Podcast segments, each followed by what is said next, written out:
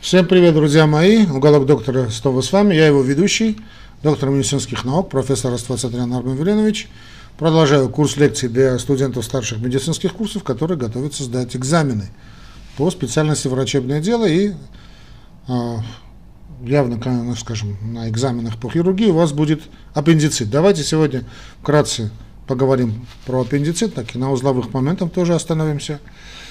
И какую бы специальность бы вы в своей жизни бы не выбрали, аппендицит настолько часто встречающееся заболевание, да, патология, которую надо знать всем, вне зависимости от той узкой специализации, которую вы в своей жизни выберете, друзья мои. Итак, поехали. Возьмите ручки бумаги и пошли по основным пунктам аппендицита, друзья мои. Итак, что такое аппендицит? Аппендикс. Аппендицит – это острое воспаление червеобразного отростка, типичным проявлением которого служит боль в животе – анорексия и болезненность при пальпации. Диагностика основывается на клинических проявлениях. Для подтверждения нередко проводится КТ или УЗИ. Лечение состоит в оперативном удалении аппендикса. Значит, здесь перед тем, как мы будем изложать, значит, говорить об остальных моментах, значит, я хочу все-таки вас э, как-то ну, ну, будущих хирургов это касается, я понимаю, что хлеб ваш насущный, это есть ланцет, все-таки не всегда резать тогда, когда можно не резать. Значит, есть, э, так, был такой подход, сейчас его, слава тебе, Господи, все-таки меньше используют, меньше объясняют студентам, зачем нужен аппендикс, и говорят, что это просто такой рудимент, а, значит, э, да, вот такой э, недоразумение эволюции, да, но сейчас очень серьезно к этому моменту относится. И вообще считается, что вот, э, вот этот маленький червеобразный отросток играет огромную роль в иммунитете человека. Как вы знаете, после 14-15 лет, все, все это говорить на экзамене, конечно, не надо, это такое сейчас лирическое отступление. Значит, основным, основным органом нашего иммунитета становится кишечник. И вот аппендиксу придается огромное значение. Это как бы входные ворота значит, э, толстого кишечника, да, и э, здесь такой иммунный ответ – значит, как бы организм следит за поступлением в, в толстый кишечник, необходимый нам для продолжения пищеварения, всасываемости различных микро- макроэлементов, да, жидкости в том числе. Вот аппендикс стоит на страже, иммунная система. Кроме того, мы должны знать, что значит, ничего лишнего в нашем организме нет. Давайте оставим эти дебильные разговоры про эволюцию, да, Э, любой орган, который у нас есть, он важен. Знаете, это такой, как узнать плохого мастера, когда он что-то разбирает, значит, какие-то детали якобы ему оказываются не нужны. Да, значит, нет ничего лишнего в нашем организме, друзья мои. Вообще ничего в природе, в биологии тем более, в человеке нет ничего лишнего. Все имеет свое предназначение и абсолютно правильное предназначение. Э, другой момент, что значит, есть тоже такое мнение, есть, но не очень такое серьезное, что э, этот э, аппендикс, он бы как бы хранилище, такой запас, инкубатор необходимых нам значит, микроорганизмов, микрофлоры, да, вот, всевозможной. Поэтому давайте не резать все, что там не знаете, что делать, начинаете обращаться к ланцету. Значит, при всем уважении к хирургам, это великая пословица, да, что хирургия, она слабость терапии, Действительно, хирургия – это слабость терапии. Я не говорю, что не надо делать аппендицит, потому что надо думать. Всегда это, значит, ну, понятно, когда там гангренозный, перфоративный, там перитонит, там делать, думать особенно не приходится. Но всегда давайте, знаете, вот, как говорят в Армении, значит, переступая с ноги на ногу делать, да? Ладно, теперь, э, если мы говорим о эпидемиологии, значит, э, во всем мире это очень частая причина боли в животе, в тех же Штатах э, острый аппендицит, наиболее частая причина острой боли в животе, при которой возникает необходимость именно в хирургическом лечении. В популяции частота развития аппендицита превышает где-то 5%, и интересно, что чаще всего она отмечается у подростков в течение трех в течение, значит, ну, первой декады жизни, где-то первые вот ну, так скажем, от нуля до 30 лет, ну, даже не ноль, да, вот подросток и до 30 лет. Ну, конечно, может регистрироваться и в любом возрасте, но вот пик до 20 лет, подростки до 20 лет. Вот если человек как-то там переходит этот период, да, ну вот я, по моей, я сам не хирург, но работаю сейчас в хирургической клинике, значит, вижу просто больных, да, очень редко, собственно, бывают люди, которые, значит, за 30, а у них бывает аппендицит. Но тут это все не означает, что 30 плюс не, могут, не может иметь аппендицит. Да? Так вот, значит, какие болезненные процессы могут возникать в аппендиксе? Это карциноид, это онкологические иногда бывают проблемы, ворсинчатые аденомы, дивертикулы. Аппендикс также может поражаться при э, болезни крона, при язвенном панколите, это воспалительное заболевание кишечника. Значит, предполагается, что в основе развития аппендицита лежит обструкция э, его просвета. Как правило, гипер, гиперплазированные лимфоидные ткани, в ряде случаев так называемым фекалитом, то есть э, камень, да, вот как, э, как это перевести, значит, ну, каловый камень, да, фекалит, и народным телом даже паразитом. Э, не забываем, что это очень такой серьезный значит, орган, который насыщен лимфатической тканью. Понятно, что любое воспаление, иммунный ответ, все это опухает и вызывает обструкцию. Обструкция ведет к растяжению, избыточному бактериальному росту, ишемии и воспалению.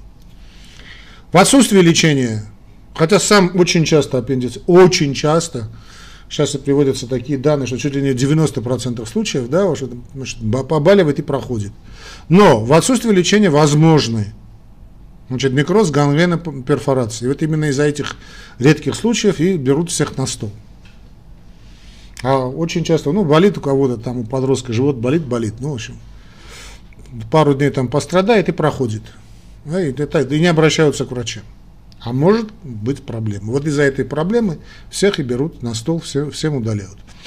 При прикрытии перфорации сальником, разве, разве это бывает нередко, развивается аппендикулярный абсцесс – значит, классические симптомы, которые мы помним еще, со, ну, я-то помню, значит, со студенческой скамьи, значит, включают в себя боль в эпигастрии в области значит, пупка, сопровождающаяся кратковременной тошнотой, рвотой, анорексией. Через несколько часов боль смещается в правый нижний квадрант живота, боль усиливается при кашле и движении.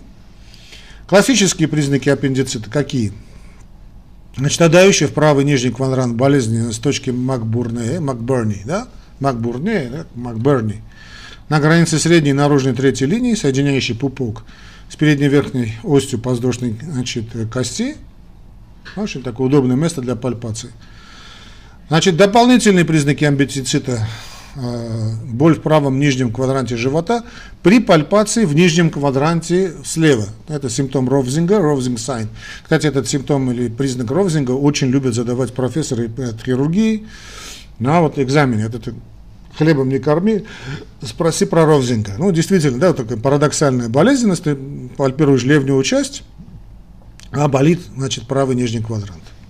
Запомните, просто этот Ровзинг, да, значит, боль при пальпации в правом нижнем квадрате живота, когда вы пальпируете левый нижний квадрант. Это парадоксальная боль.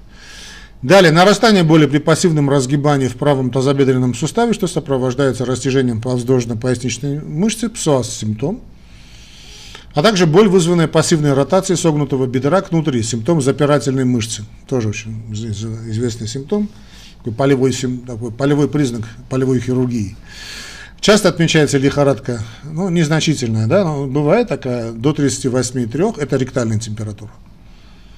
К сожалению, классические э, проявления встречаются все реже и реже, где-то в половине случаев.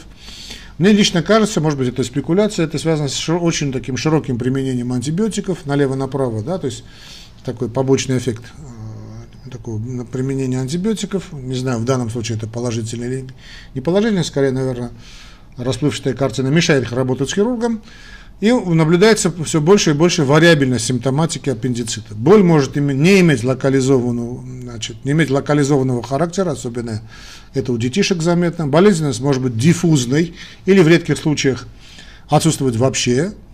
Пальпаторная болезненность может иметь разлитой характер и в отдельных случаях отсутствовать. При наличии диареи необходимо заподозрить ретроцикальное расположение аппендикса. В моче могут появляться эритроциты или лейкоциты. У пожилых и беременных нередкие атипичные проявления, в меньшей степени выражены боль и местная пальпаторная болезненность. Ну, как мы оцениваем? Есть или нет? Это, во-первых, клиническая оценка. При необходимости делается КТ брюшной полости. УЗИ – это альтернатива компьютерной томографии. При наличии классических проявлений аппендицита его диагностика основывается на клинических данных. таких случаях промедление с операцией аппендицита из-за применения метода визуализации не оправдано, оно лишь повышает риск перфорации и последующих осложнений. Лучше просто вскрыть и сделать ревизию, как делали в старое доброе время. При атипичных или сомнительных проявлениях необходимо незамедлительно прибегнуть к методам визуализации. Если возможность СКТ с контрастированием обладает достаточной точностью в диагностике аппендицита, а также помогает установить другие причины острого живота – УЗИ с дозированной компрессией легко выполнимый, не несет лучевой нагрузки, что особенно важно у детей. Но, однако, в ряде случаев ее применение ограничено наличием газов в кишечнике. Это действительно серьезно нас тормозит. Оно также менее информативно распознавание так называемых неаппендикулярных причин болей. Болей. Диагноз аппендицита остается преимущественно клиническим. Избирательное и разумное использование визуализирующих методик – Исследование может снизить частоту необоснованных лапаротомий. Может, может быть. Лапароскопию проводят с целью диагностики, а также лечения аппендицита, ну, параллельно, да, и, и диагностику и лечение. Особенно ценное это вмешательство при боли неясного происхождения в нижнем отдельном животе у женщин. Ну, пойди разбери, что там у нее. Но фактически ревизия. Типичный лабораторный признак – это лейкоцитоз, однако этот показатель может значительно варьировать при нормальном содержании лейкоцитов в крови, исключить наличие аппендицита никак нельзя. Ну и какой прогноз при базе проведения, э, без, вернее, какая база, без, без проведения хирургических вмешательств и введения антибиотиков, по данным наблюдений в отдаленных районах и наблюдений прошлых лет, частота летального исхода аппендицита – такого, знаете, разлитого, настоящего, да, не то, что там переболело и прошло, ну, составляет более 50%. А, При хирургическом вмешательстве в ранние сроки летальность очень низкая, меньше процента. Восстановление протекает полно и без осложнений. При наличии осложнений разрыв со, с развитием абсцесса или перитонита или у больных пожилого возраста прогноз ухудшается. Могут потребоваться оперативные вмешательства, период восстановления затягивается. Отсюда логика, понятно, что лечение аппендицита это, конечно, хирургическое. Хирургическое удаление этого горя отростка. Значит, ну, тогда, когда уже делать нечего. Да? Хирургическое удаление аппендикса, внутривенное введение растворов и антибиотиков. Лечение острого аппендицита подразумевает открытую или лапароскопическую аппендэктомию, так как промедление повышает частоту летальных исходов. Приемлемо считается 15% частота необоснованной аппендэктомии. Ну, для кого приемлемо, для кого неприемлемо, но не суть важно. Э, речь идет о том высоком риске, который я уже сказал. Поэтому режут всех. 15% частота, я, вам, я вас уверяю, что ну, это намного чаще. Как правило, удается удалить даже перфорированный аппендикс. В части случаев расположение аппендикса сложно установить. В таких случаях он обычно локализуется позади слепой кишки или подвздошной кишки и брыжейки правой половины ободочной кишки. Противопоказания к аппендэктомии – воспалительное заболевание с поражением слепой кишки. Однако при наличии терминального элита и отсутствии изменений слепой кишки аппендикс следует удалить. Аппендэктомия должна предшествовать введение, внутривенное введение антибиотиков, предпочтительно цефалоспорины третьего поколения – при аппендиците без перфорации дальнейшее введение антибиотиков не показано. При перфорации аппендикса антибиотики следует продолжать в течение 4 дней. При невозможности хирургического вмешательства введение антибиотиков существенно повышает выживаемость, хотя и не позволит, или вернее не позволяет достичь излечения. Хотя несколько неоперативного э, значит, лечения аппендицита, то есть использование несколько данных, да, несколько исследований неоперативного лечения значит, аппендицита, так, то есть использование с исключением антибиотиков, показали высокий процент нормализации в период первичной госпитализации. У значительного числа больных наблюдается рецидив является необходимой аппендэктомия в течение следующего года. Есть такие исследования. Таким образом, аппендэктомия все еще рекомендуется, особенно если на КТ виден аппендиколит. Но это данные хирургов, гайдлайны хирургов. То есть понятно, да, вот есть школы, очень такого консервативной такой направленности, когда давайте мы полечим, посмотрим, понаблюдаем. Я понимаю логику значит, консерваторов. Если определяется большой воспалительный инфильтрат с вовлечением аппендикса, терминального отдела подвздошной кишки и слепой кишки, предпочтительно поведение, проведение резекции всего, всего объемного образования с наложением илиостомы. Запущенных случаях, когда завершилось формирование периоколического абсцесса, проводится его дренирование через катетер, через кожным доступом по, под контролем ультразвука или открытым способом с последующим отсроченным проведением аппендэктомии. Давайте на, на трех моментах все-таки я хочу значит, э, обратить ваше внимание, и в принципе мы закончим. Более чем достаточно, да, друзья мои, для значит, терапевтов, ну, для врачей, которые только-только вступают в свою жизнь. Понятно, что это не развернутая лекция по аппендициту, но такие, такие, такие познания более чем достаточно на то, чтобы вы сдали бы экзамен на отлично при выпускных экзаменах. То есть три момента, на которые нужно обратить внимание. При классических проявлениях следует предпочесть проведение лапаротомии, не обращаясь и не дополнительные методы визуализации. Здесь, конечно, надо действовать быстро. При недостаточной информативности данных следует прибегнуть к визуализации с помощью, с помощью КТ, в особенности у детей и УЗИ. Ну, вернее, или УЗИ, ну, и УЗИ, тут помним, что газики могут там помешать. Ну, а у детишек, кстати, УЗИ довольно информативное. Перед оперативным лечением следует назначать цефалоспорины, желательно третьего поколения. Если произошла перфорация аппендикса, продолжить введение антибиотиков и после операции. Ну, давайте мы на этом закончим, друзья мои. Думаю, более чем достаточно. Не забывайте подписаться на наш канал. Это в данном случае у нас канал «Уголок доктора лекций». Можете на «Уголок доктора» просто тоже подписаться. Если вы в Ютубе, а если нет, просто подпишитесь. Не знаю, где вы смотрите этот ролик. Э, нажмите на колокольчик, да, чтобы быть в курсе, если вы в Ютубе, в курсе всех новостей от уголка доктора лекций. Ну, а также не забываем и поддерживать наш канал не только морально, но и материально, потому что без вашей финансовой помощи наш канал не состоится. Столько лет мы существуем благодаря вашей помощи. Как это сделать? Довольно просто. Значит, если вы проживаете в России, вы клиент Сбербанка, да, через приложение Сбербанк онлайн выходите на Telcel, Telcel кошелек. Это армянский, армянский кошелек онлайновский. Находите мой номер телефона, в описании к этому ролику его можно найти и переводите ту денежку, которую считаете нужным. Ну, есть там в описании к этому ролику и другие опции, выберите то, что считаете нужным. Это будет highly appreciated.